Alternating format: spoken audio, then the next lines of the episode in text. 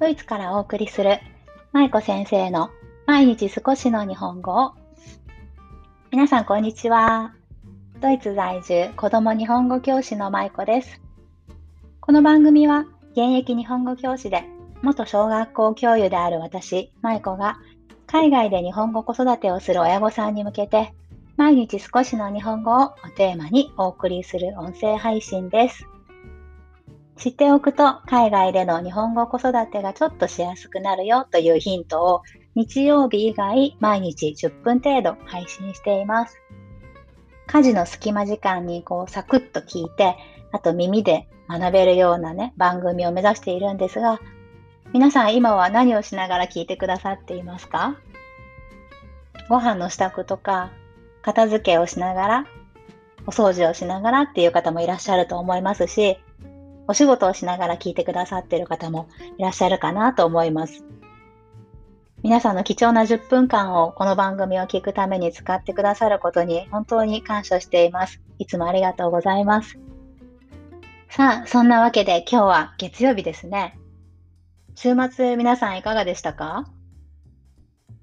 うちでは今日からようやくね、子供の夏休みが、幼稚園の夏休みが明けて、幼稚園が今日からスタートしました。夏休みといってもまあ2週間だけだったんですが、それでも私の中ではもうこの日を心待ちにしていましたというぐらいで、正直今は開放感で溢れています。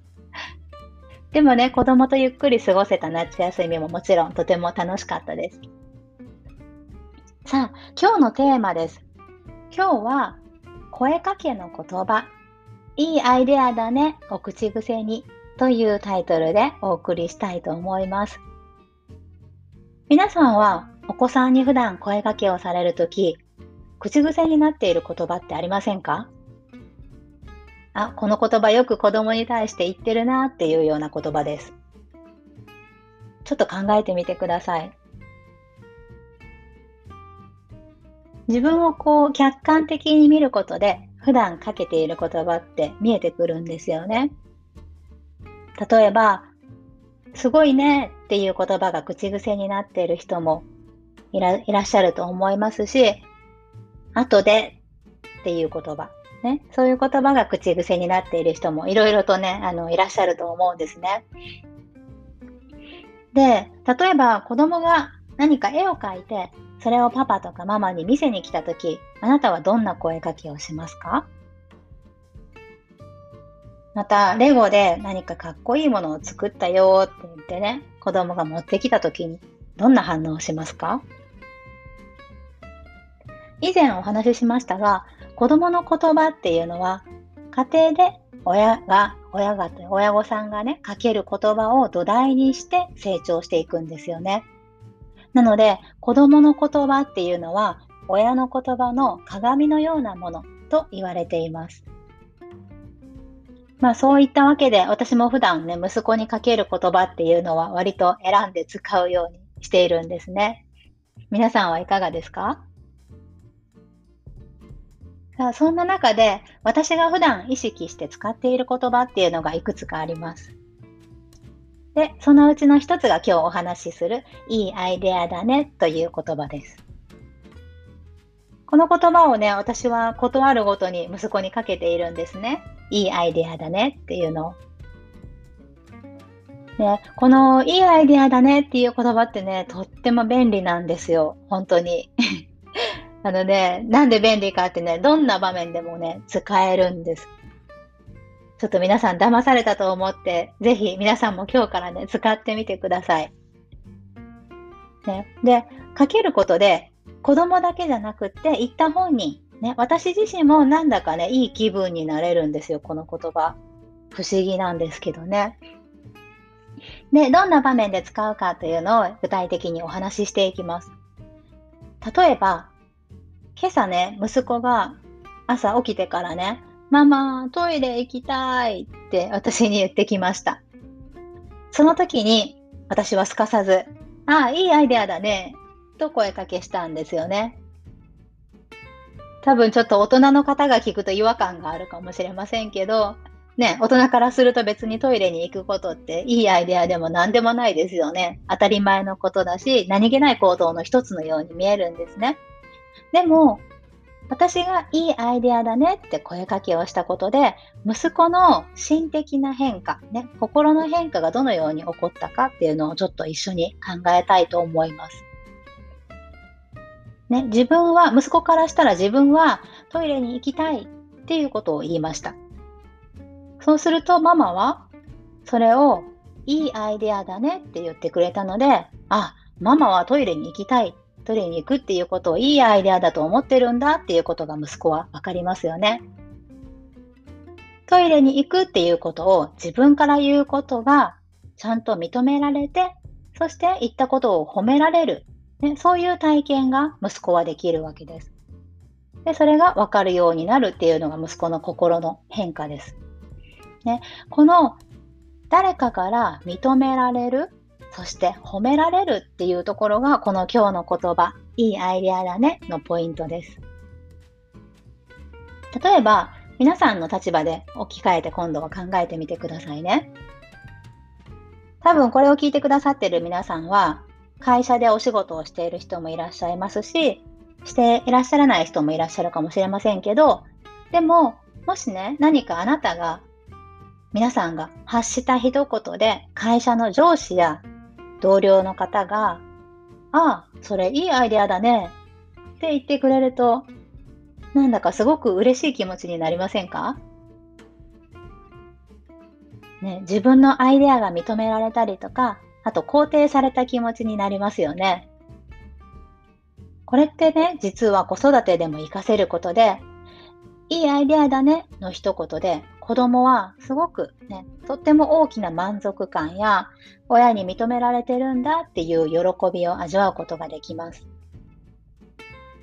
で、さっきのトイレの例もそうですけど、別にアイデアっていうのはね、あの、大きくなくてもいいんですよ。そんな世界を変えるようなアイデアじゃなくても全然問題ないんですけど、ね、何かそのアイデアっていうふうに私が言っているのは、息子が自分でね、考えて、それを言語化して私に伝えられたこと。それを一人で思いつけたことっていうのが大きなアイデアだなって私は考えてるんですね。はい。まあ、アイデアっていう言葉がこう一人歩きしそうな感じがしますが、まあ、そんな風に些細なことでいいので、それを子供にとってのアイデアなんだなっていう風に私は捉えるようにしています。で、今日の例とよく似た言葉で、知り合いのお母さんでね、子供にいつも、ああ、あなた天才だねっていう方がいらっしゃるんですよね。これもね、あの、いいアイデアだねと同じような効果があると思うんですけど、ね、天才だねって言われた時の子供の気持ちちょっと考えてみてください。ね、大人でもすごく嬉しいですよね。ね、ちょっと大げさなんだけど、でもそういうことをやっぱ言われると、あ、自分が言ったことってなんか認められたっていうかね、こう褒められたっていう嬉しい気持ちに、ね、なりますよね。で、まあ、天才だね、でも別にあいいアイディアだね、でも、まあ、言葉の種類はいろいろ家庭で決められたらいいかなと思うんですが、子供がこういうふうにね、発した何気ない一言っていうのにも、親がちゃんと気づいて拾ってあげて、反応を返してあげるっていうことが、子供の自己肯定感を高めることにもつながっていくんじゃないかなと私は思っています。ね、多分子供とこう接していると、もう本当にいろんな言葉を発しますよね。で、すべて拾うのって大変だし、キリがないと思うんです。でも、ちょっと時々でもいいから、親がちゃんと反応を返してあげる。しっかりと子供の言葉を聞いてるよっていうことを態度で示してあげることで、子供もすごく自己肯定感とか成長にね、つながると思いますし、親子関係も良くなっていくのじゃないかなと私は思っています。そんなこんなで今日は家庭での声かけのヒントとして、いいアイデアだねという言葉を使っていますよということをお伝えしました。ああ、いいアイデアだねと言った後の息子のにんまりする顔が 私はとても好きなんですよね。ねいつもこうニヤッとするんですけどね。ちょっとお見せできなくて残念ですけど。はい。皆さんもよければぜひ今日この後お子さんに何か、ね、お子さんが言葉を発したときに、あ、いいアイデアだねっていうふうにちょっと声をかけてあげてください。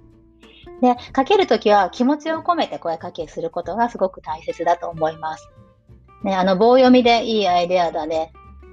って言っても多分嬉しくないので、子供にはしっかりこう気持ちを込めて、ちょっと大げさなぐらいね、いいアイデアだねえー、すごいねっていう感じでこう、ちょっとね、気持ちを込めて言ってあげると子供も、あ、ママ、パパを真剣に言ってくれてるんだっていうのが伝わると思います。ね、別にあの役者にならなくてもいいですけど、少し声のトーンを上げて伝えられるといいかなと思います。